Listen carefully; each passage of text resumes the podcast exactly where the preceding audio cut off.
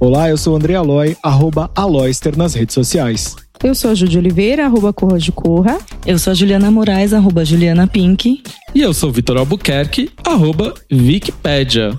O que, que tem no Aos Cubos de hoje? Será que você consegue adivinhar qual foi a série do ano favorita do nosso elenco? Eu acho que eu e a Ju, a gente vai falar as mesmas séries. Assim, amigo, se você vai falar a série que a gente doutrinou as pessoas o ano inteiro pra assistir, talvez seja essa. E um meme que veio para ficar? Beloved. o que esperar de 2020, hein, pessoal? A presença de palco dela é incrível, ela é muito forte, muito potente. Eu espero que ela comece a decolar que nem as meninas estão decolando agora. O Aos Cubos estreia às terças, às três e meia da tarde na Rádio Sens e às quartas em todas as plataformas digitais e também na rádio CNS Brasil às sete da noite. Quer falar com a gente? Vai em todas as redes sociais. É arroba aos cubos.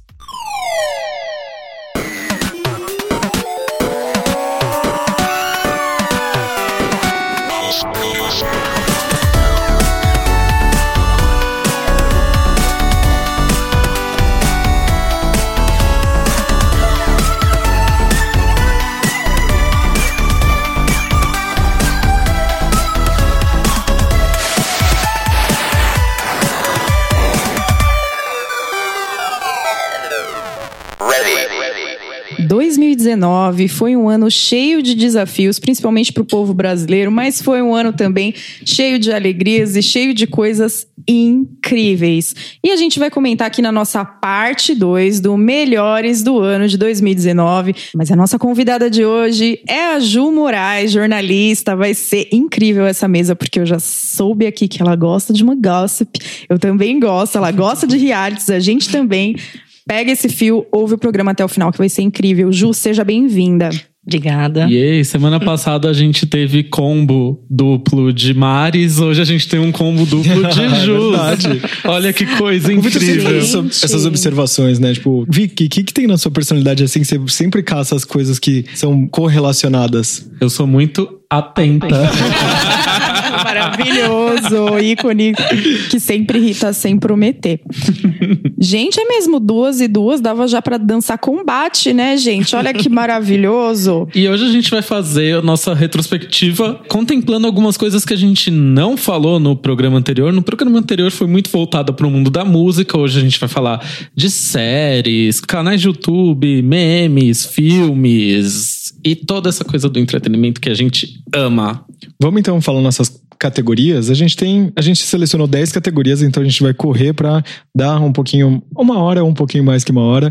Vamos falar então séries que amei nesse ano? Quer começar, Vic? Pode ser. A gente categorizou em nacional e internacional para não deixar de contemplar ninguém, né? Para não favorecer ali o tio Sam ou algum país que tenha a cultura do multimídia muito mais é, aflorada, do, aflorada que do que a nossa, né? A gente tá engatinhando aí no mundo das séries, é. produções originais Netflix, etc. Uma coisa que eu senti muito foram as séries espanholas que vieram com tudo, inclusive o criador de Vis a Vis e La Casa de Papel vai ter uma série o ano que vem, então foi uma. Vis a Vis é do mesmo criador de La Casa de Papel?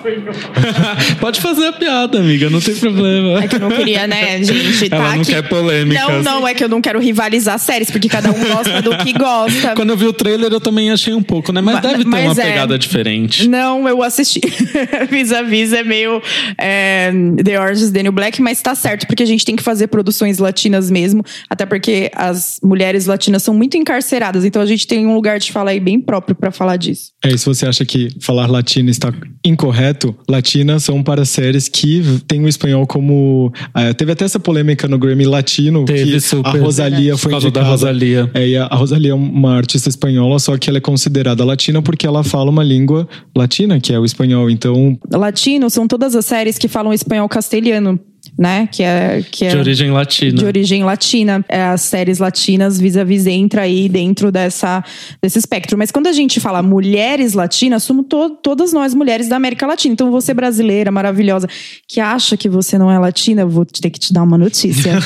você não é branca, você é latina, tá bom, amada? Saiu daqui desse país, amada, você vai ser considerada latina, tá? Quem assistiu Bacurau? Ops, não chegamos na categoria filme ainda. Daqui a pouco, segura esse spoiler. Maravilha. Então, as séries que eu selecionei, eu selecionei uma nacional, que eu gostei muito que eu assisti essa semana, que é a série Ninguém Tá Olhando, é uma produção nova da Netflix. Tem um elenco aí bem divertido, tem a Kéfera, tem a Júlia Rabelo, que é a melhor, a melhor personagem da série. É a da Júlia Rabelo, claro, só pelo fato de ser da Júlia Rabelo. Eu sei que eu gritei. é, eu ouvi. Era a emoção. é que a Júlia Rabelo é tão maravilhosa que sobe uma emoção na hora de Eu dela. amo. Tem o Projota, que é o namorado da Kéfera. Enfim, é um elenco bem divertido. A série é uma série nacional de humor, mas eu achei, não querendo soltar um shade para outras séries nacionais de humor que a Netflix lançou, mas eu achei que eles souberam fazer um humor que tem mais a ver com o nosso humor brasileiro. Não tentaram tanto enlatar um estilo de humor americano que não deu muito certo aí numas outras séries que eu acabei não terminando de assistir. Não direi nomes, né? Mas acho que quem, quem viveu sabe, né, Gabi? E eu indico essa série, além de ter amado também coisa mais linda da Netflix. Mas vai ser a série do Aloy, então não vou roubar a série do amiguinho. Internacional, eu acho que eu e a Ju a gente vai falar as mesmas séries. Assim, amigo, se você vai falar a série que a gente doutrinou as pessoas o ano inteiro pra assistir, talvez seja essa. Internacional Years and Years, que eu assisti a vida toda, viciadíssimo. Assim, eu vou falar de, né, nesse momento, porque Years and Years, pra mim, é a melhor. E assim, eu assisti muitas séries que eu achei incrível, incríveis. Eu assisto muitas, né? Quem me acompanha, quem viveu, quem me acompanha sabe. Mas Years and Years, pra mim, é a série que eu fiz questão de falar pra absolutamente todo mundo assistir. Eu acho que. Eu não vou pôr pose nessa categoria, porque o ano passado a minha série de doutrinação foi pose. Foi Pose. É, mas esse ano foi Years and Years, porque essa série, ela se conecta diretamente com o que a gente está vivendo no Brasil e nos outros países que elegeram políticas de extrema direita e faz um reflexo muito natural do que pode virar a nossa vida. Então, em nenhum momento você assiste a série e fala assim: ah, isso é muito Black Mirror, talvez isso não aconteça. Não, você assiste e fala: cara, eu bem posso passar por isso aí, a minha tecnologia pode. Você se conecta, né? E a série é mais humanizada, porque ela se passa com uma família que lida com os desenvolvimentos políticos e tecnológicos dentro de uma Inglaterra de extrema direita. Então essa série para mim, ela é incrível. Inclusive eu assisti o último episódio umas 10 vezes e se você colocar agora, eu choro como se eu estivesse assistindo pela primeira vez. Years and Years, ritou, maravilhosa. Olha, Bibis, parabéns, obrigada. Essa série eu acho que não é desse ano, mas foi a série que a gente mais gostou porque a gente assistiu esse ano. Eu acho que se ela. Eu acho que ela é desse ano, sim. Amigo, eu fui, Ela é do primeiro semestre. é, eu não Sim, que sei. Que 2019 teve tanto. É, 2000 é que parece que em 2019 a gente viveu 100 anos. É que eu né? acho que ela passou na BBC antes. E aí ela foi pro HBO depois, mas ela não é de 2019 pro resto do mundo. O primeiro episódio foi, foi ao ar dia 14 de maio de 2019, sim. Foi, foi? Na BBC One. Ah, ah, então tá. Eu fiquei, eu fiquei com alguma impressão que ela não era de 2019. Inclusive, ela se passa em 2019, ela começa em Começa em 2019, e 2019. termina em 2034. Mas como tudo é tão futuro, e eles, eles fizeram previsões tão legais do futuro, né? Não, não dá pra saber ali. Mas, gente, é incrível. É incrível. A questão do cenário político que é retratado na série arrepia a gente. É porque muito a gente real. faz uma conexão imensa com o que tá acontecendo no nosso país e em outros países do mundo e toda essa loucura política. Tem questão de refugiado, tem questão. Tem personagem é, gay, tem personagem cadeirante. Tem perso- personagem trans. Sim, Sim. também. Tem E é uma mundo. bola que a gente já vem cantando, porque tem um filme muito antigo chamado A Onda. E nesse filme, um professor, todo mundo, assim, muita gente já deve ter assistido, é muito antigo, onde um professor explica para uma classe que o fascismo pode voltar a qualquer momento e eles duvidam desse professor, então ele monta um experimento de classe e realmente as crianças vão se envolvendo nesse experimento e vira assim uma unidade muito fascista muito fácil. E é uma coisa que eu sempre falo para as pessoas, o nazismo ele tá aqui com a gente todos os dias. Qualquer momento isso pode voltar como um grande movimento com outro nome. Years and Years mostra isso muito claramente, assim como a gente tem nos Estados Unidos acontecendo o tempo inteiro, né? Eu já falei isso aqui outras vezes, que é como as pessoas latinas estão sendo tratadas quando elas passam a fronteira. A gente tem isso acontecendo com pessoas em vários países da África. A gente tem isso acontecendo no Brasil, quando chegam refugiados africanos. Já faz muito tempo que isso vem acontecendo aqui de uma forma não tão extrema como nos Estados Unidos, mas de uma forma muito negativa, porque eu não sei se é pior você negligenciar essa pessoa para dentro de um realmente um campo de, de refugiado que mais parece um campo de concentração, ou você jogar ela na rua sem nenhuma condição de vida. Então, assim, Brasil e Estados Unidos, não sei, também na mesma, né? Mas, então, Years and Years retrata isso muito bem. E os episódios, eles são muito cheios de vida, rápidos, você não sente passar, e eles conseguem fazer essas transições de, de época, né, de anos, muito gentilmente, que não fica louco para você, você consegue são só se conectar. seis episódios Sim. e são seis episódios muito intensos. Então, assim, você vai pensar, ah, vou maratonar em seis horas eu vejo tudo. Não, você vai precisar de uns respiros, Nossa, se acalmar, porque explode a mente mesmo. Eu assisti, Explode. acho que em uma semana, um pouco menos que isso, porque é, pra mim também foi uma, foi uma das melhores séries, mas eu vou, vou, vou elencar outra aqui, já que vocês é, falaram de Years and Years. Pra mim, a, a série do ano, com- assim como foi pra Ju ano passado, foi Pose, porque ele traz assim uma bagagem é, cultural, apesar de romantizar algumas coisas que é, e fazer uma higienização do que foi a cultura LGBTQIA+, no fim dos anos 80, início dos anos 90, é, com todas as questões que ele fala sobre o cerne da, da, da disseminação do vírus HIV e tudo mais, da, da, da AIDS, mas cara, é tão bom e é tão lindo ver aquilo, tipo, e o porquê, o propósito de as pessoas se montarem e tudo mais. Então, série do ano pra mim, Pose foi foi a série que eu mais foi a série que eu devorei, né? Maravilhosa essa É. série. Juju, qual que é a sua série do ano? Olha, pra mim tem uma que é pra sempre, perto. uma que é pra sempre, que é Grace and Frankie, que é Meu a série da minha Deus, Ju! vida. Tá na sexta temporada. Essa né? é essa pra Você mim quer é ser minha perfeita. melhor amiga?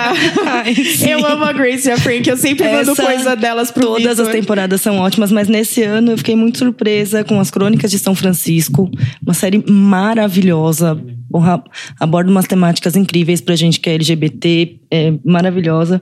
E Chernobyl, né? Que foi gerou Nossa, um buzz Chernobyl incrível. foi incrível. E todo episódio, assim, muito pesado, muito, Muito pesado. muito denso. E você olha e fala.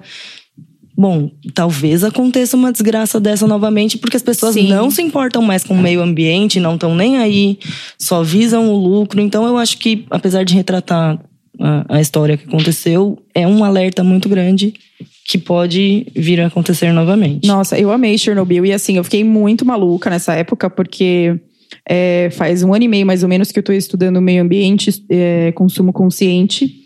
E eu assisti Years and Years e em seguida eu assisti Chernobyl.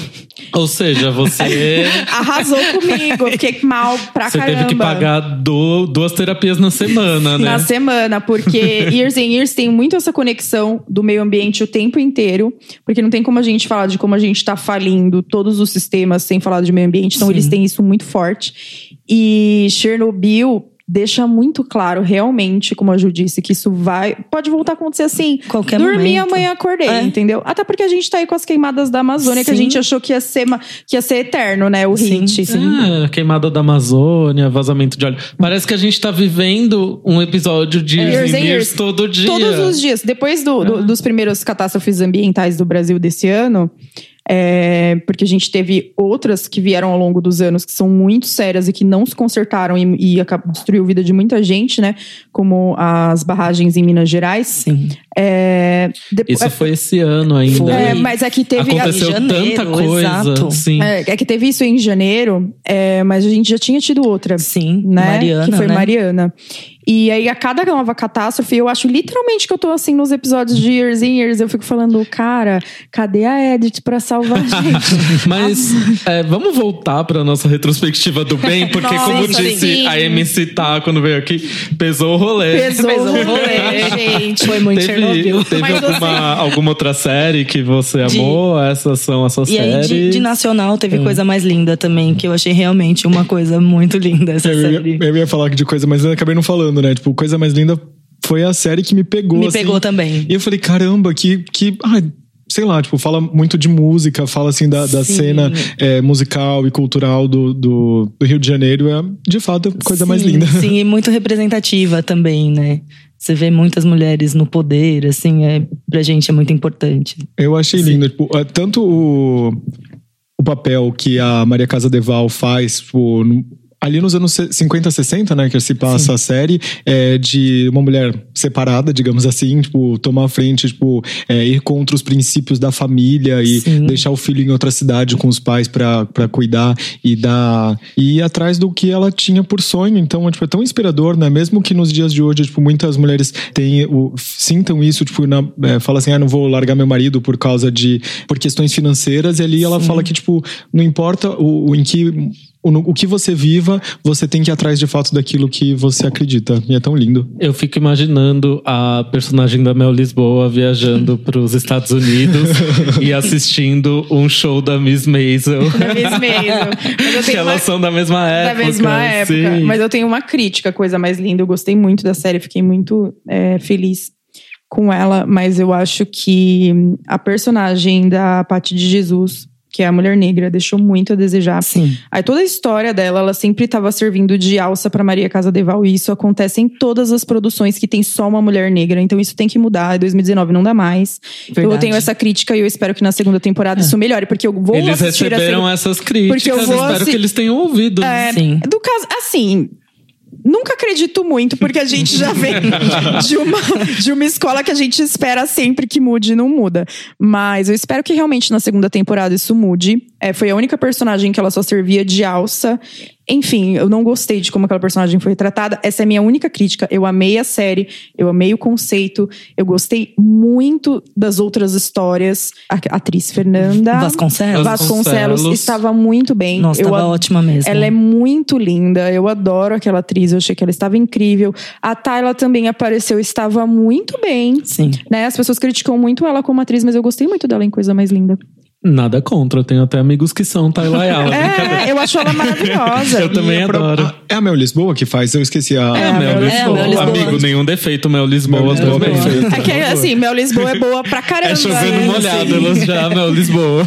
É que a Fernanda tava muito, muito bem mesmo. Ela Muito fez um, mesmo. pa- um papel realmente bem dramático de uma mulher que tinha poucas escolhas, embora viesse de uma família branca e, e rica. Ela tava presa, né, é, numa situação muito negativa. Então eu achei que ela conseguiu retratar isso muito bem, que já foi uma atriz também que foi bem criticada pelo Sim. Brasil. Mas o Brasil já, já criticou a Adriana Esteves e depois ela veio com a É Carminha, verdade. né? A Então, Fernanda assim, Vasconcelos eu sempre achei uma boa atriz, sempre gostei muito dela. Vamos para a próxima categoria, então. Melhor plataforma de streaming. Qual foi a plataforma que vocês acharam assim o hit? Ju, começa por você. A Olha, Ju Moraes. A Ju Moraes. Tem que ter legenda.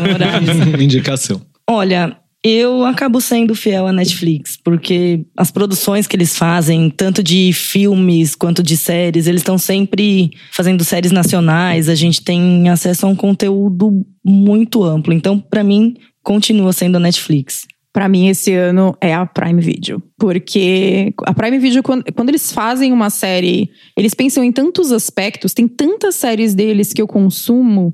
E eu tenho todos os streamings. Eu sou a pessoa que posso falar assim, meu Deus, tenho todos. É, raramente eles têm uma série ruim. Até as ruins são legais. Você assiste e fala, não, mas até que dá pra assistir isso aqui. e é isso, mas eu gosto muito da Netflix também. É a minha segunda, mas se a gente for falar em número de séries que eu assisto, a Netflix ganha, porque ela tem muito mais séries. Mas com a qualidade de série, pra mim, não tem Prime Video arrasou esse ano. Modern, gente, Modern Love, Modern né? Love. O que que foi Modern Love? Tem a nossa Miss Maisel, que estreia esse fim de semana, amiga. Eu nem saio mais de casa. Terceira temporada, tá aí. Teve Fleabag, que eu Fleabag vou falar incrível. depois de Fleabag. Não quero queimar este cartucho Essa pauta, aqui. Fleabag também foi incrível. Eu também amei Prime Video, já pegando carona nessa cauda de cometa pela Via Láctea, a estrada tão bonita. É, eu também votei no Prime. Eu amo Netflix, eu amo o Lu. Eu e o Álvaro, a gente dá nossos pulinhos pra ter o Lu em casa. Eu amo todas essas plataformas. Tenho minhas críticas em relação a todas também, inclusive a Netflix. A Netflix Sim. deixou a gente muito na mão, né, A amigo? Netflix Sim. tem deixado a desejar no catálogo, por isso que eu vou votar na Prime. Porque a Prime tá com um catálogo de filmes. Incrível. E deixando o, o mundo das séries de lado. Muito bom, tem muito filme muito legal que tá entrando pro catálogo da, da Amazon, da, da Prime. E eles não demoram pra pôr E eles não demoram. E outra, a Netflix fica muito nessas produções originais. E assim, agora que eles estão começando a fazer filmes melhores. Porque assim, eles verdade. sempre foram muito bons em fazer filmes de comédia romântica. Total. Mas quando chegava em outras temáticas, você via e falava. Hum, não deu. É, agora, sei lá, teve a lavanderia, tá tendo esse filme novo do Scorsese que eu não assisti ainda, o Irlandês. irlandês. Eu adoro, porque eu adoro filme de máfia. Teve né? Roma que concorreu ao Sim, Oscar. Roma, tudo pra nós. E Roma é incrível, foi o injustiçado de não ter ganhado o melhor filme. Apesar mas pelo menos Cuarón ganhou o melhor Apesar de diretor. escolher a Netflix, eu tenho uma crítica muito grande que eles cancelam ótimas séries. Eu e o Vitor, a gente não escolheu a Netflix porque a gente tem ran- rancor. É, eles é cancelaram. rancorosa. Eles cancelaram Under a Time, que graças a Deus a Pop TV americana, nem conhecer esse canal de TV, vai produzir a quinta temporada. Obrigado, Pop TV. Mas eu acho que ao longo dos anos no podcast, os ouvintes já estão acostumados, porque toda semana a Netflix cancela uma série que eu e o Vitor a gente assiste e a gente sempre reclama da tia Netflix. É, eu, é, para mim, eu continuo consumindo muito de, de Netflix. Eu acho que a Prime, pra mim, ela peca na seleção de conteúdo que tem ali na, na, na primeira tela, né? Tipo, a Netflix. No- nos aplicativos que eu vejo, ou pelo site, ou pelo, é, pela TV, ela já me mostra, assim, tipo, exatamente o que eu quero. O algoritmo Sim, vem Mas assim, você é assiste perfeito. muito Netflix e aí ele sabe o que você quer. Se você não consome, o meu Prime mostra tudo o que eu quero ver, amigo. É algoritmo montado conforme você consome a plataforma, O né? Prime, pra mim, aparece, tipo, sempre a proposta, tipo, da, da, da Sandra Bullock. Então parece que tá, nunca tá atualizado. Ele acha porque que você é o eles sabem Vitor. que dentro de você você acha esse filme incrível. É, pois é, e eu fico assim, tipo, Eu sei gente, que você ama a proposta. Eu e eles amo, ficam eu mandando você assistir porque tem alguma mensagem nesse filme pra você, amigo. Assista. E aí eu fico Aprenda a nessas, ler assim, os sinais. Não, eu fico nessas assim, tipo, eu amo muito os dois, eu tenho tentado fugir um pouco, tipo, comecei a assistir Modern Love, e aí eu fico nessas assim, tipo, ai, caraca, eu queria alguma coisa, um curador de conteúdo que me mostrasse, assim como a Netflix já fica ali, tipo, caralho, eu quero assistir isso. Então, e que não tem ainda, e eu entendo que é uma plataforma nova no Brasil, e eu acho que vai ter é, em breve já esse conteúdo, até porque eles acabaram de anunciar muita coisa, vai ter série com a Pablo, vai ter série da seleção brasileira, vai ter Ah série, série do. Botou a Pablo já tá merecendo É, ganhar meu rolê aqui. Gente, eles vão fazer uma série é, sobre a seleção brasileira. Acho que é legal isso, porque tipo, é a maior pa- paixão do, é, nacional. Por mais que a gente não consuma tanto, existe público para isso. É, eles anunciaram com o Marcelo D2, também uma produção original. Então eu acho que tem mais a ver, assim. A Netflix fica nessa coisa, assim, de querer agradar todo mundo e acaba não conseguindo agradar todos, que eu acho que é normal. É, tipo, eles chegam pra massa. Mas a Amazon tem tentado ser mais nichada. Então ele vai fazer uma produção boa para o público LGBT. Ele vai fazer uma produção ótima para o público que consome futebol. Então eu acho que é nisso que eles têm, é, não é, só na curadoria de conteúdos originais, mas serem assertivos no que eles se propõem a buscar. E que eu acho certo. Tipo, a Netflix, a, a intenção é chegar para o grande público, assim como outras plataformas. Uma, uma coisa que eu sinto falta, por exemplo, é de você ter isso num único lugar. Você que assina a Globo.com, é, a Globo. Globoplay. É, o Globoplay. Globoplay, sim. o Telecine Play, o, a HBO Go. É tipo, não tem um lugar, pelo menos eu não conheço, que você consiga reunir É, todas e- as e não vai ter, assinaturas. amigo. E não vai ter, Não amigo, vai porque ter, é porque são negócio. concorrentes, São empresas né? Não, mas concorrentes. você podia ter um gadget que você consiga, aplicativo um aplicativo qualquer, que você consiga reunir todas as suas assinaturas, se- sei lá, na TV, um aplicativo pra TV, que você cons- um- na Apple Só a TV Oprah mesmo. tem dinheiro pra fazer esse aplicativo, tanto que ela ia ter que pagar de royalties pra todas as. Ninguém tem Nesse- esse dinheiro. nessas amado. horas a gente vai o quê? Na lojinha do Paulo Coelho, como diz o Cairo Braga. Não paga mensalidade pra ninguém. Porque pensa que Dá em, seu 2000 jeito. em 2020 a gente vai ter aqui a- o Apple, Apple Plus, se não me engano, a Apple Mais, o Disney A mais, Disney. o Fox. E a Apple assim, tá vindo com séries bem boas O também. Disney mais, o Disney, o Disney, o Disney, o Disney Plus ainda não chegou no Brasil. Ainda não, eles, fiz- eles firmaram mais uma parceria com a Netflix pra distribuir durante um ano, se eu não me engano, e aí 2020 vem pra América Latina, pra outros Ah, países.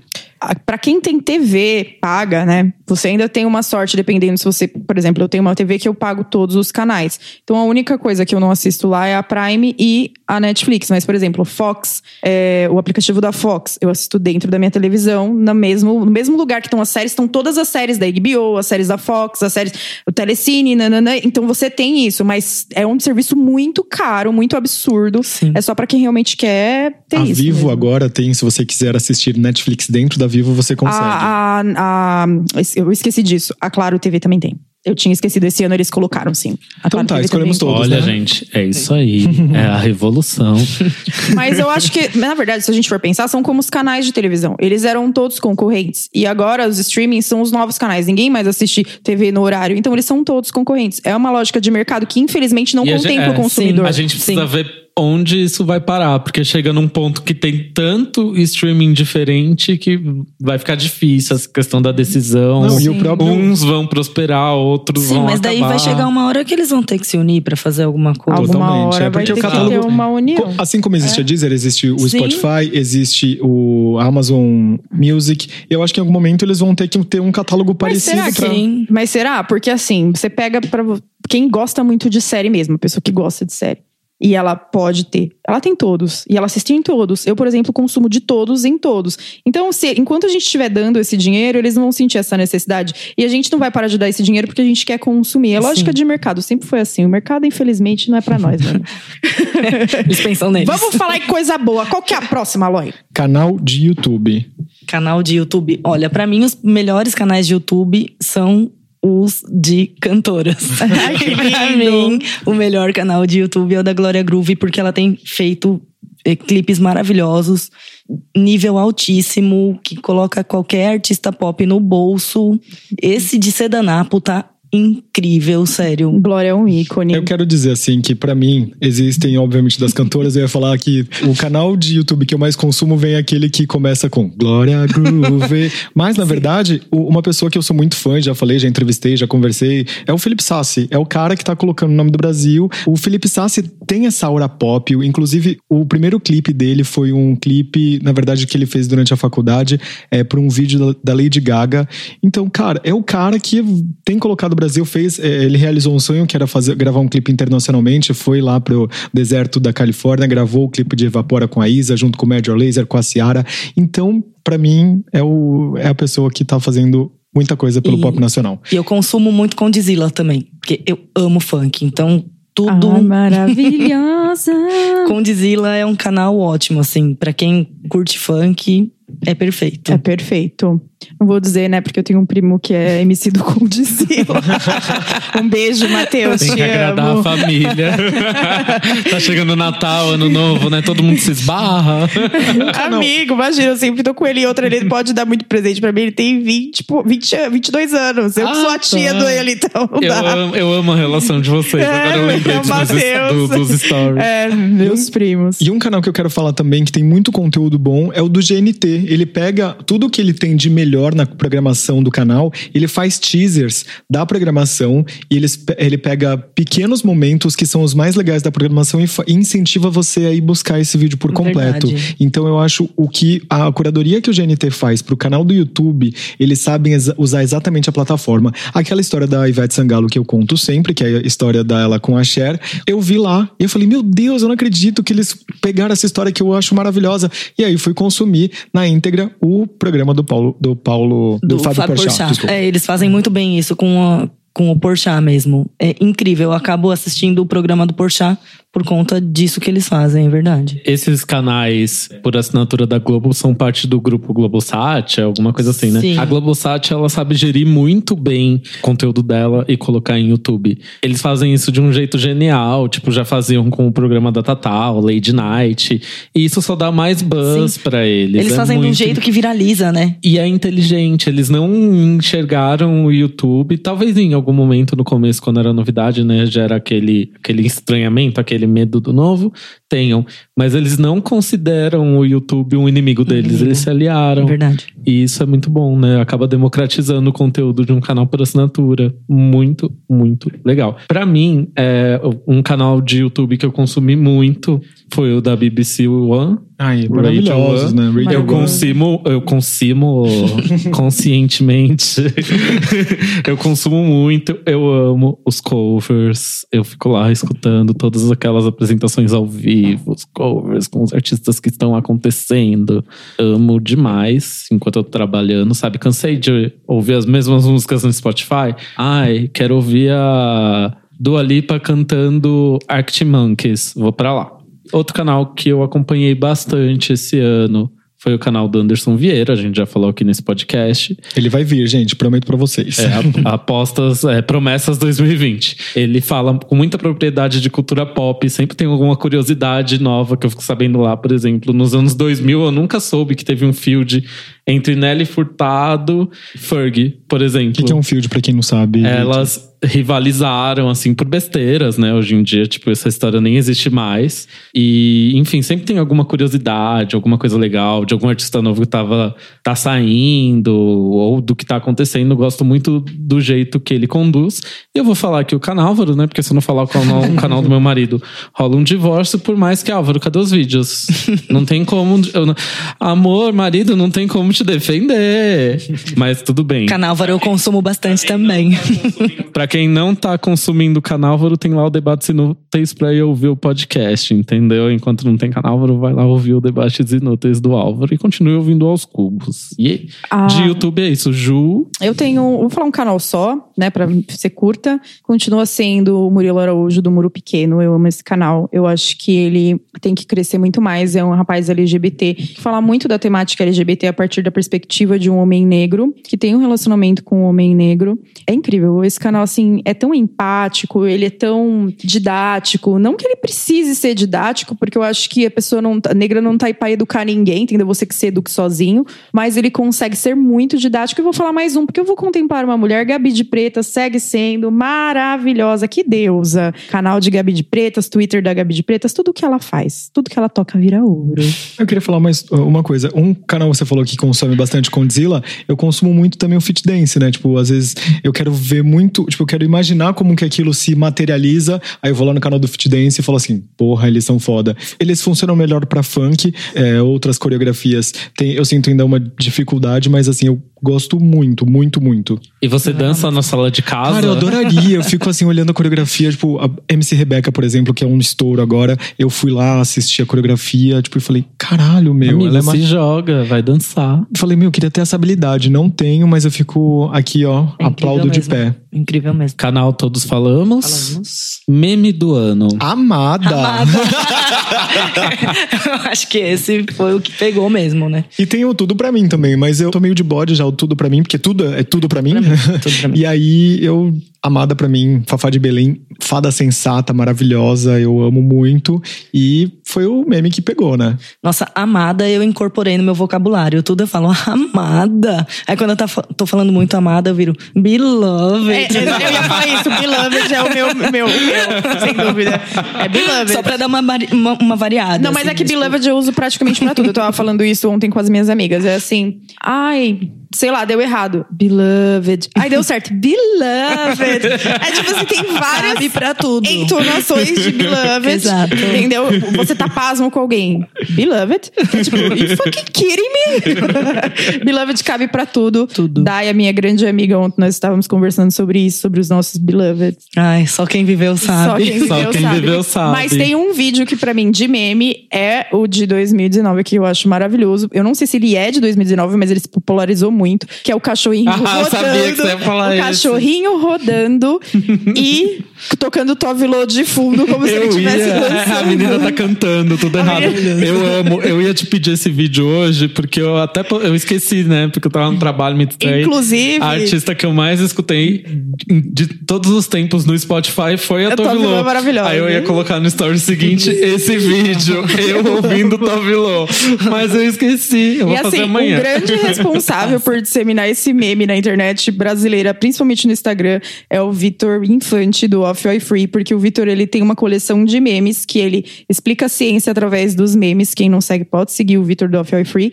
Ele fez os, como todo mundo fez, sei lá, melhores produtos de skincare. Ele fala de ciência cosmética. Ele fez os melhores, os memes mais votados do Off Oi Free de 2019 e óbvio que o cachorrinho da Tove Lo foi o primeiro, né? é o melhor meme de 2019 esse de vídeo. E teve também o da Liso, né, agora no AMA, que é ela com a mini bolsa, que até fiz uma Verdade. foto zoando. É maravilhosa. Liso. Ah, eu. Rainha. Rainha, engraçadíssima. Na parte de filmes eu vou falar da. Liso. Eu- agora eu vou falar os meus memes. Agora que a Ju falou do trabalho do Vitor lá, eu lembrei dos GIFs educativos, que é o perfil de meme que eu mais amo na internet. O menino que faz, como ele chama, Ju? Você lembra o nome dele? Eu não, eu não lembro agora de cabeça. É um rapaz japonês. Eu acho, eu acho que ele é japonês, ele é de origem asiática. É, É, um menino muito jovem. Vamos já olhar E aqui. muito inteligente. Aliás, pra mim, os dois melhores Instagrams educativos de 2019 é o Offer Free e o GIFs educativos. É, São eu- os dois melhores. A gente aprende com os memes. É incrível, é genial. Procurem GIFs educativos, vocês vão entender do que eu tô falando. E dos memes que rodaram aí na boca da galera, teve o lançamento das figurinhas de WhatsApp, Sim. que, enfim, É Ju- genial. é, a só- gente Vou só ama. colocar aqui o nome dele. É o Junior Matsubara. Se você quiser seguir ele no Instagram, é arroba JR, que é de Júnior, né? JR. Akira. Akira, acho que é equivalente a Rafael, assim, em japonês. Arrasou. E eu esperava que fosse um professor. Quando o menino se revelou, ele era apenas um jovem muito inteligente. Eu tô apaixonada. inteligentíssimo, eu amo. E assim, Júnior, obrigado. Conte comigo pra tudo. Pra tudo. Esse é um dos memes que eu mais falei em 2019. Eu que lute. Eu que lute. Eu que lute é, resume todo o meu mês de dezembro tá sendo Eu, Eu que, que lute. lute. Eu que lute, sem defeitos. Nossa, sem e ai, defeitos também, né? Gabi, só quem viveu sabe. Então, assim, só quem viveu Só quem sabe. Mas eu acho que Beloved e eu que lute tá no meu vocabulário assim 300 vezes por dia. A pessoa fala qualquer coisa, ah, eu que lute. A gente que lute, ela que lute. Todo mundo que lute, né, gente? Mas Tem mais memes, Você Ju? tem, Ju? Não, acho que são esses. A Ju é uma ótima curadora de memes. A Ju viu? é maravilhosa. Meme, eu Juli- amo é meme. Juliana, Eu arroba Juliana Pink, ótima. Inclusive no carnaval, elas fantasia de todos os memes Tô- possíveis e tem um imagináveis. meme bombando assim, eu tô lá fantasiada. Ela fez o meme da Miss. Foi Eu ela, o fui. Felipe Gladiador. E quem tava com você? Tinha, tinha minha irmã, Ana Paula, uma galera da, da redação que trabalha comigo. Como que era essa fantasia pra quem não. Quando foi a Miss Filipinas, que, que foi.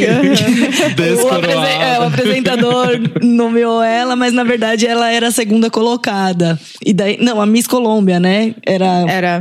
Foi anunciada errada e a Filipina que vem, venceu. Sim, foi Uma isso. coisa nesse é. sentido. É, e daí a, gente Miss foi com essa. Colômbia é a ex-Miss, né, no É, caso. E daí a gente foi com essa fantasia. E daí a gente não conseguia sair do metrô e chegar no bloco de carnaval, porque a galera vinha pedir foto pra gente. E a gente fez vídeo, a gente fez a performance. Se você quiser saber tudo sobre a Ju, vai lá no arroba Juliana Pink. Vocês vão ver ela fantasiada de grávida de Taubaté. Graciane Barbosa. Gra- gra- eu amei quando você fez a graça. Gente, foi tudo.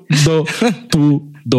Qual que é a nossa próxima Ah, categoria? eu queria só falar uma coisa de memes, né? O que bombou também esse ano foram grupos de imitação, né? Nossa, é verdade. Tem um de imitador de barulho de escapamento de moto. Eu amo os do, eu amo os do Jacan, sério. Tom. Perro, tipo, É incrível. maravilhoso. É incrível. Mas sério, esse, a Ju, Sério? só a Ju pra, pra contemplar a gente com um grupo que faz o que? Escapamento. Barulho de escapamento de moto. É incrível. isso. Mas você parece e que. carros de Fórmula 1, eu tô vendo aqui Parece que realmente é uma moto passando. É incrível. Os caras são muito bons. Maravilhosos. Você fica assim, não, ele ficou esperando passar uma moto na rua. Não é possível. Não, sério, é maravilhoso. Tipo, o grupo de imitação é, é engraçado. Tipo, chega um momento que já fala, ai, chega, chega Brasil, mas. É, porque o brasileiro, ele satura tudo, né? Sim, Mas Não, sim, não dá. Infelizmente a gente tá num momento assim que não dá, né, gente? A gente tá saturando muitas coisas. Sim. melhor filme. Melhor filme. Hum, eu vou falar agora de. Vou aqui tá falando. não, eu vou falar de filmes do mainstream. Não vou. Pra, filmes, filmes internacionais, na verdade, né? Porque eu quero falar de filmes que contemplaram as mulheres esse ano. Eu acho que no mainstream a gente nunca foi tão bem contemplada como em 2019. Tinham muitas produções independentes e ainda a gente tem muitas produções independentes incríveis feitas por mulheres. Mas esses filmes nunca chegam a ser tipo, nossa, uma grande comédia feita para mulheres. Nossa, é um filme aqui que o roteiro dele ele foi ele tá numa stream, mas ele foi pensado para agradar mulheres. E esse ano a gente teve muito isso. Então vou falar esses filmes, eu vou falar três filmes. Para mim, primeiro Capitã Marvel, que eu acho que é um filme que marcou a transição de mudança de como a Marvel faz filme e para quem ela faz o filme. Então Capitã Marvel não foi para agradar homem nenhum, inclusive porque o público da Marvel de HQ, né, é um público muito branco e masculino. E a gente tem muitos homens negros maravilhosos que consomem muito HQ, inclusive falam muito disso no Brasil. Só que quem faz muito barulho negativo geralmente são ah, os homens brancos e isso é um problema. E eles tentaram, inclusive, bocoitar a Capitã Marvel antes da estreia, antes do lançamento, porque a Brie Larson não era sexualizada no filme, eles queriam que fosse uma atriz que tivesse, gente, uma bunda grande. Olha só, porque eles começaram todo o motim de tentar derrubar o filme, não conseguiram. O filme teve uma bilheteria excelente e foi um filme maravilhoso que falava sobre a amizade dela com outra mulher e como não teve um homem para salvar ela no final e como ela realmente era muito poderosa dentro daquele universo e marcou uma mudança porque a Marvel vem com muitas coisas incríveis pro ano que vem que não são mais direcionadas para o público que estava acostumado a ter tudo. Então eu achei incrível. É, o outro filme que eu amei muito foi o filme que eu assisti hoje, que é Hustlers, que é As Golpistas. Eu achei esse filme muito, muito bom, mas eu vou dar um adendo aqui. Quem tá indo assistir o filme porque a Lizzo tá no filme, ou porque a Cardi B tá no filme, é, tá indo realmente por essa questão do pop, vai com a expectativa diferente. Porque elas fazem participações no filme, elas não fazem parte do crew principal do filme. E esse filme, ele não glamoriza um golpe. Ele mostra muito claramente como você pode se perder e perder seus princípios dentro de um golpe, como você pode se afastar dos seus amigos por isso, das suas amigas, como não é glamouroso dar golpe em pessoas e como isso vai se mostrando ao longo do filme, você vai tendo essa consciência muito forte e como a amizade é muito bonita das personagens da J.Lo e da Constance Wu, que é uma atriz que para mim ela é uma revelação incrível do ano passado e desse ano. Então, assim, esse filme, para mim, maravilhoso. Tudo Achei pra mim, né? incrível. Tudo, Tudo pra mim. mim.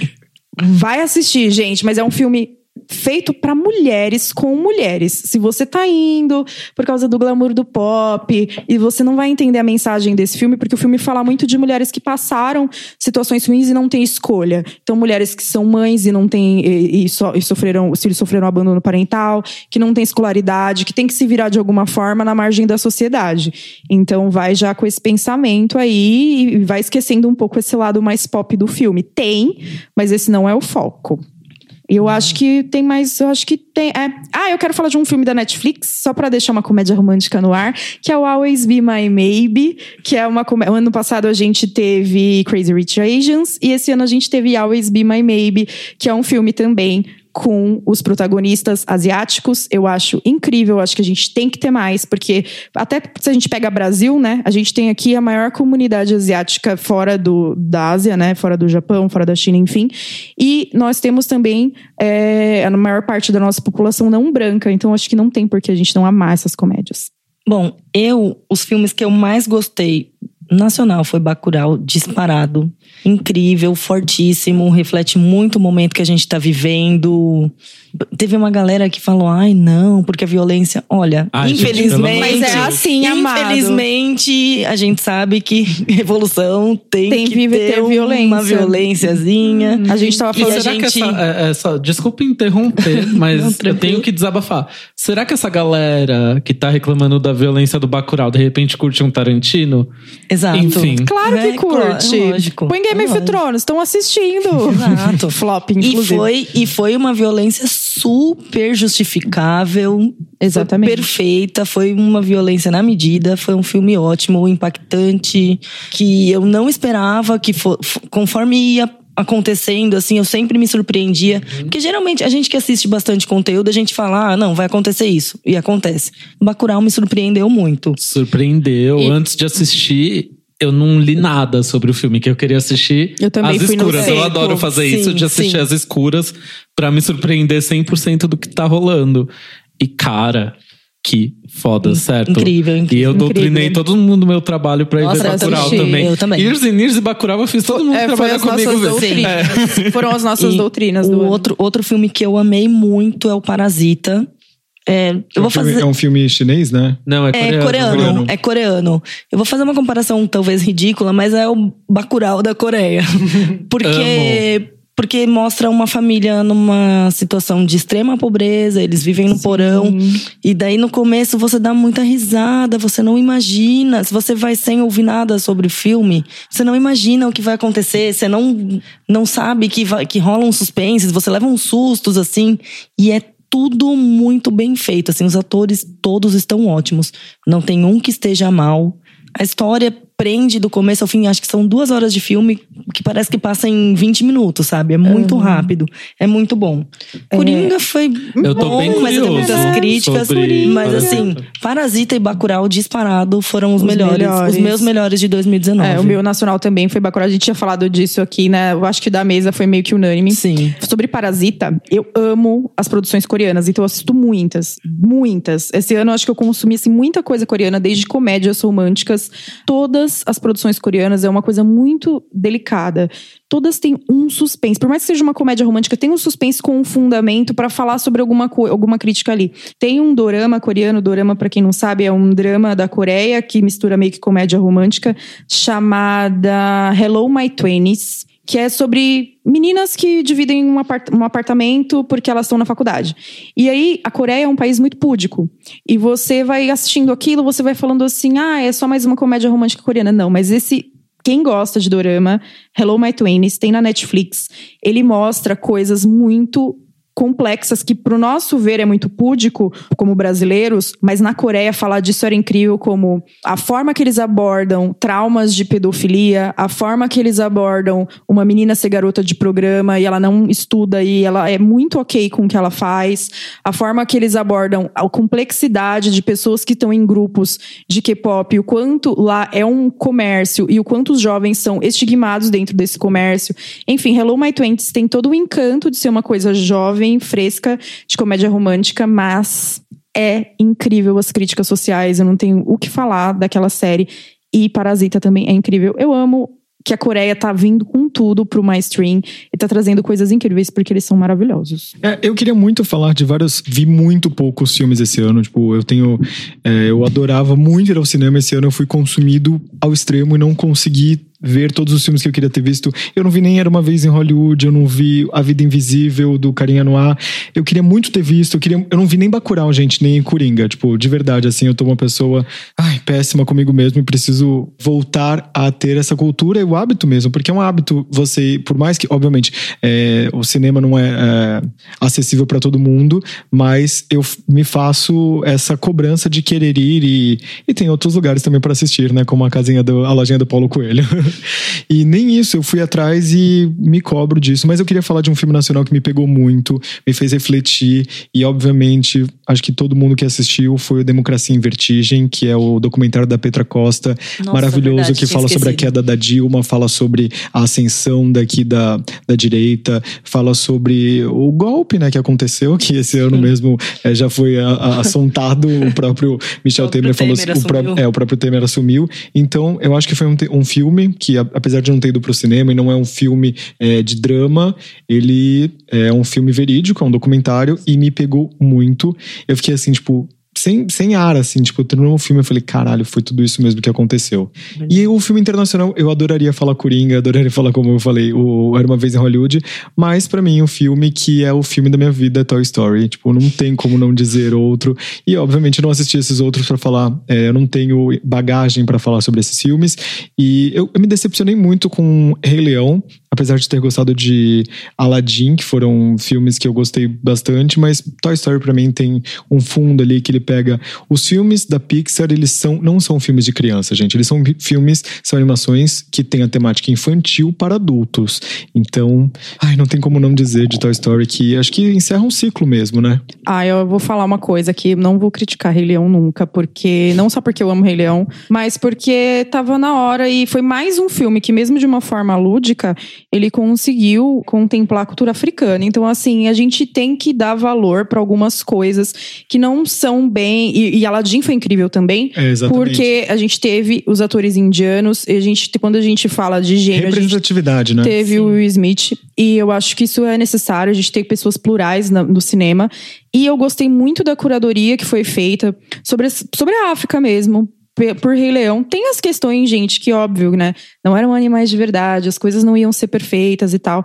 Mas eu acho que conseguiu fazer uma coisa bacana. Não, e tem outra coisa, assim, ele, ele traz o pop. Tipo, é, Rei Leão não, não foi um filme que me pegou, me pegou mais, obviamente, o Toy Story. Mas Rei Leão, ele tem uma, uma questão que ele traz para as novas gerações, coisas que a gente viveu no passado, né? Ele traz a fama da Beyoncé, do Childish Gambino, para você transportar para essa galera, assim, tipo, essa cultura mesmo. Eu acho legal, tipo, essa coisa da As representatividade. músicas são incríveis. As músicas são Melhor música de maravilhosas. 2019 é a, é a, a Blue Ivy cantando Brown Skin Girl, gente. A minha cantora de 2019 é a Blue Ivy, entendeu? Eu amo que ela já tá nesse hit. Não, todo. e ela canta maravilhosamente. Então, assim, a minha cantora, ela no clipe, ela tá, ela tá num clipe, que é o Spirit, eu acho que é o nome da música, e ela tá no clipe, assim, maravilhosa, fazendo várias cenas. Ela já é diva. Não, a Blue Gente, Ivy ela, é minha ela ganhou um prêmio como compositora esse ano, né? Tipo, não dá pra falar. Ela é amiga.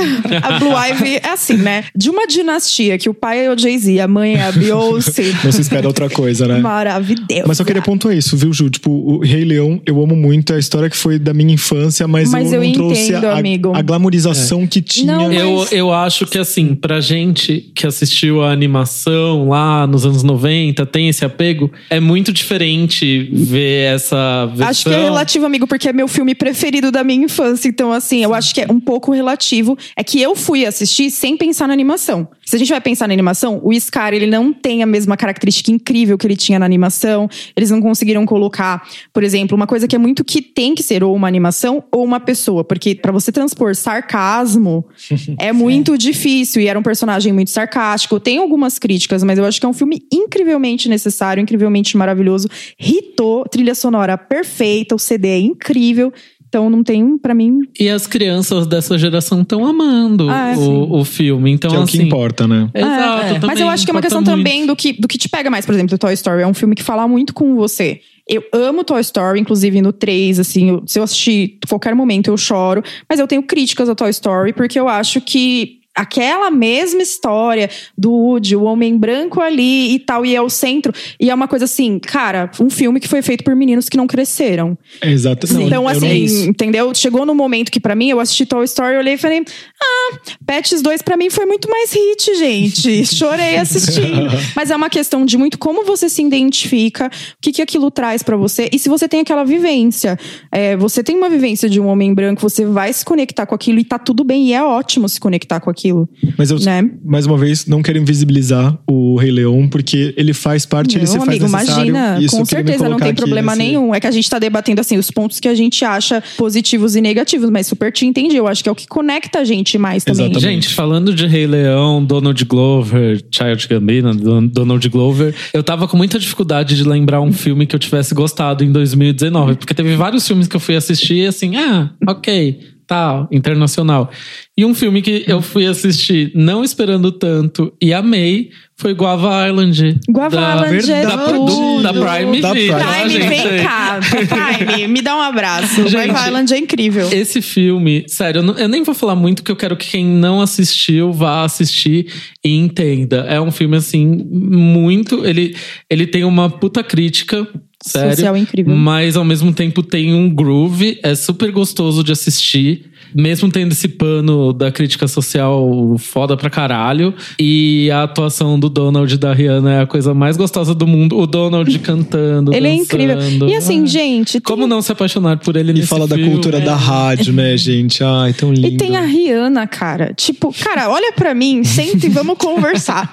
O Avalanche não tinha como ser lançado com defeito. Inclusive, a Amazon tá aí, né? Teve o desfile da Fenty Beauty versus, é, da Fenty, na verdade, versus Savage. E a, e a Prime Video foi lá e tacou. Porque a Prime Video, se você for pensar, ela tá muito preocupada com o nicho que ela tá se construindo. E ela quer um nicho mais plural mesmo. Quantas produções só falam de mulheres dentro da Prime Video? A gente tem várias. E sem defeitos. Então, assim, Prime Video, você é meu tudo. Guaiva Island, muito obrigada, Rihanna. Guaiva Island, meu filme de 2019 até a gravação deste programa. É, É, isso. eu sei que o meu também é até a gravação desse programa, porque amanhã eu vou assistir Sem Saída, que é com o mesmo ator que fez Pantera Negra. E eu amo filme de ação e eu sei que eu vou amar esse filme. Eu nem assisti, eu já ia falar dele, mas assim, achei que era um pouco demais.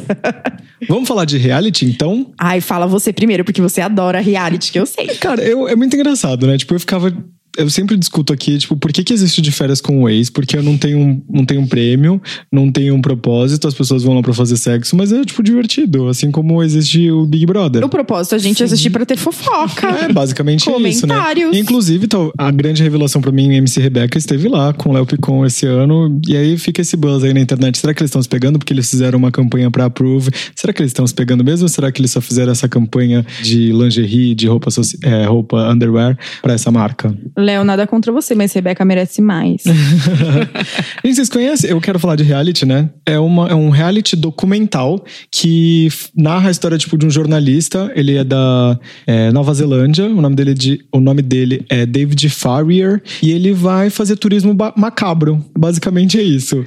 Ele fala assim: tipo, ele vai, vai entender como é que funciona é, uma cidade fantasma. Ele entra numa floresta que é conhecida porque as pessoas vão lá pra se matar. Tem um filme inspirado nessa floresta.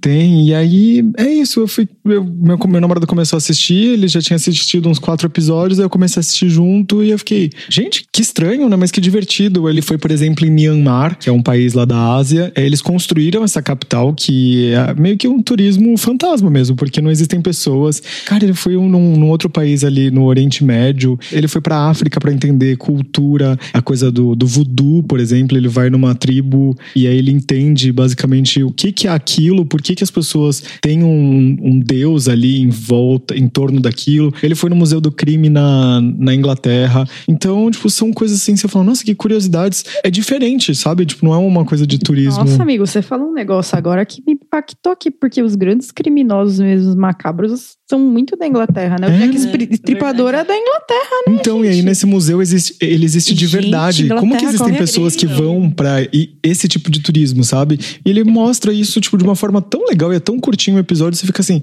meu Deus, nunca imaginei que isso se, tipo, pudesse existir, sabe? É verdade. Então é um reality que eu tô, não tô viciado, mas que eu comecei ali sem zero expectativas e fiquei com vontade de assistir mais. Ai, que legal, amigo. Tem mais Nossa. algum que você tá assistindo? Não, acho que reality é só esse mesmo. E você, Ju? O que, que você tá assistindo de reality? Olha, eu continuo gostando dos tradicionais. Pode estar ruim o que for, assista a Fazenda, assista o Big Brother. Até porque de onde que a gente vai tirar os vídeos mais maravilhosos da internet se não for da. Fazenda, cara? Eu, eu amo, continuo assistindo esses, não adianta, não tem como. E eu assisto muito, muito Popstar. Eu adoro o programa de Eu talento. adoro. Pra, Programa de talento pra pra minha pessoas vida. famosas, eu, Eu, acho amo o muito karaokê incrível. da Globo. eu adoro. Programa de talento é Eu minha vida. adoro, porque às vezes você olha e fala, ai não, essa pessoa. Aí você fala, pô, talvez ela caia bem num musical. E você acaba descobrindo, você acaba descobrindo algumas coisas assim que. E, e conhecendo cantores que de fato são bons e às vezes não tem muita oportunidade de nascerem independentes. Isso é legal também. Sim, sim. né? Eu adoro o programa de talento. Eu amo Eu que eu também. assisti esse domingo com a minha família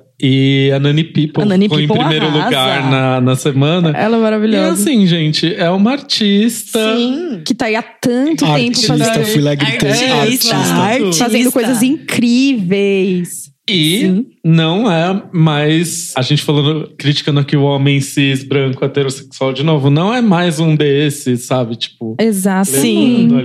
Gente, vocês estão ouvindo aí, tá todo mundo que parece estar com o riso frouxo, mas é porque o meu gato tá indo debaixo da mesa aqui e, tipo, atazanar cada uma das pessoas. Então, tipo, cada momento uma pessoa ri. Ah, tô, vou pegar ele aqui pra segurar ele. Deixa o Gin, deixa o Gin solto. Não O prende Gin essa tá correndo fera. solto O aqui, Gin tá é? correndo solto. E não é a bebida alcoólica. Não é, dessa vez. reality, Ju. Qual que é o seu reality? Então de aí agora quem tem 2019? Netflix vai ser contemplado, hein? Olha o pessoal da Netflix sendo o, meu, o meu é, contemplado. é da Netflix também, gente. O Turismo Macabro é da É da, Netflix. é da Netflix. É assim, eu tenho dois tipos de reality que pra mim eu assisto todos, né? Comida e talentos. E eu choro em realities de talentos, como se fosse minha família que estivesse ali. Eu sou do nível que assiste The Voice Kids Filipinas. Tipo, eu vou muito além, né? Mas vamos. O melhor reality pra mim da Netflix desse ano. Tiveram é, alguns, mas Ritmo em Flow, que é Ritmo em Flow, que é um reality show para cantores de rap. E a gente não tinha isso. Eu acompanho o The Voice USA desde que ele começou e vários outros The Voices pelo mundo, eu gosto muito. Os cantores negros, principalmente os cantores que cantam músicas que não são do mainstream, o rap é super do mainstream, mas assim, que não são consumidos pelo branco médio americano, eles nunca conseguem chegar muito longe. Eles têm a história sempre muito explorada no começo do programa, porque são histórias que você eh, se compadece, identifica, se né? identifica, ou você sente empatia, mas só por audiência eles nunca chegam em lugar nenhum, é raro. Teve, eu acho que no- só no, no último ano da Alicia Keys a gente teve, sim, um cantor que era de R&B, que ele ganhou, mas assim, é uma coisa assim, uma em um milhão. E Hitman Flow é maravilhoso, tem a Cardi B, tem o Chance the Rapper, eu amo o Chance, eu acho ele tudo no, no mundo. É um reality incrível que mostra a vida de jovens negros americanos, que pra eles é tudo ou nada. O que eles vão ter pra sair da pobreza é acontecer na música. E isso é muito maravilhoso, isso é muito incrível. E como mostra que a vida dessas pessoas é difícil, é, eles têm que lidar com muita violência. Óbvio que você chora em todos os programas porque você quer que todos ganhem e a vida não é assim. Só que a gente tem que entender que também na vida não é, não é todo mundo que ganha. E pra ser leve, qualquer outro reality da Netflix que tenha o David Chang, que ele faz realities de comida, não sei se vocês já assistiram. Ele tem Qual o que é esse? David Chang, ele faz o Ugly Delicious, Ah, que é maravilhoso. Sei, sei, sei. E agora ele tá com um novo, que é café, almoço e jantar. Ele é incrível. Tudo que ele faça de comida é maravilhoso. E se você é mais cultzinha dos alimentos, tem Street Food também da Netflix, que mostra comidas de rua asiáticas. É incrível. Esse é, assim, um hit. Ai, gente, eu tô por fora dos realities, mas eu sempre ligo no Discovery Home and Health e fico vendo reality de reforma ali. Amo Ai, gente, odeio. o Irmãos à adoro. Obra, eles são icônicos. Mas assim, o que eu gosto menos é. é- Aliás, todos que não têm mulher são os que eu gosto menos. Inclusive o do casal gay, que eu não vou lembrar o nome deles agora. Sim. O do casal gay do Irmãos à Obra são os que eu menos gosto. Eu gosto do Ame ou Deixa Vancouver e do Ame ou Deixa. Eu amo as mulheres que fazem a reforma, eu sempre torço pra elas. Sempre, elas são maravilhosas. Reforma com Karen em Mina. Eu amo a mãe e a filha, porque a mãe é muito doidinha, engraçada, e a mina é maravilhosa. Maravilhoso, todos esses. Todos esses, assim, que tem ou dois irmãos, uma menina e um menino, ou dois sócios em que uma é mulher e outra é homem, ou tem um casal que uma é mulher e o outro é o homem também, né? Ali, um casal heterossexual. Eu sempre amo a mulher. E assim, quando a mulher do reality fala qualquer coisa lindíssima, fala tudo. Quando o cara fala, fala Nossa, bosta. por que Tinha falou? que ser Por que tava aqui? Exatamente, sai. As mulheres comandam esses realities e eu amo ligar no Discovery e ficar lá vendo uma reforma atrás da outra, aquelas casas enormes que eu nunca vou ter na minha vida e sonhando com elas. E indo pro My Stream também, eh, a Ju tava falando do Big Brother e da Fazenda que ela não perde. Eu gosto do Big Brother, geralmente eu assisto. Eu tô evitando assistir, acho que esse ano também pra mim foi ruim assistir, porque eu não gosto de. Eu tenho muito problema com reality quando eu acho que a pessoa não é a pessoa que deveria ganhar, e aí. Mas é muito retrato cultural do que a gente tá vivendo no país. Mas um reality pra mim, que é o meu reality do My Stream, que assim, vocês podem criticar o quanto quiserem, eu sempre vou assistir, é Keep Up with the Kardashians. Eu amo As, as minhas Kardashians. mulheres, gente, eu preciso das Kardashians para a vida. Não necessariamente seguir nas redes sociais, mas o reality, porque ele me transporta assim para um mundo de fofoca, glamour e loucura, que é muito divertido de você passar o tempo. É muito bom. Falamos de tudo? De realities, sim, a gente vai falar de aposta ou descoberta ou a gente vai pular esse? Ah, eu acho que a gente pode falar, sim. Só bem pra rapidinho. encerrar, fechar com chave de ouro? Pois Vamos é. com Cada um falar uma só, então. Tá. Tá bom. Tá bom. Ou aposta ou descoberta, ou uma aposta muito descoberta. Eu vou começar aqui pra mim. É uma aposta e é uma descoberta também. Foi a Phoebe Waller-Bridge, acho que fala assim o nome dela, que é a atriz que interpreta Fleabag, Ela é uma série original da Amazon Prime. Assim, infelizmente, elas são episódios curtos, tem duas temporadas, e ao que me parece, ela não vai mais produzir nenhuma temporada. Ela foi super premiada no Emmy, nas premiações da vida, porque é muito bom. Você assiste, você pega o ritmo dela, muito legal. A personagem, ela dialoga com a gente o tempo inteiro. Ela quebra. É a quarta parede que fala? É, acho que é. É é a quarta É a parede? terceira ou a Ah, quarta? É É a a quarta, terceira. né? Enfim, ela quebra essa parede aí. Essa parede que a gente não é transportado pra produção. ela fala com a gente, tem diversas questões que, enfim, é é uma série britânica. Maravilhosa. Ela é super britânica. A irmã dela é maravilhosa. Pra mim, a melhor personagem é a irmã. A irmã é meu tudo. Porque eu olho pra personagem principal e eu penso: hum, talvez umas ações que você tá fazendo aí eu não faria. Mas a irmã é Não. maluca, eu amo. A Fleabag, ela faz várias bosta, mas você continua Você ama amando ela. ela. porque ela, ela é meio vania às vezes, É, nos lutas normais, vania. assim, sabe? E assim, Tipo, reparação histórica, né? Porque ela destrói os caras na série, é muito incrível. Destrói, é incrível. E a irmã dela é tipo o extremo da Virginiana. Tem a atriz que ganhou o Oscar, que me fugiu o nome dela esse ano, que tá fazendo a nova temporada da, da Rainha. Como ela chama mesmo? Ah, é.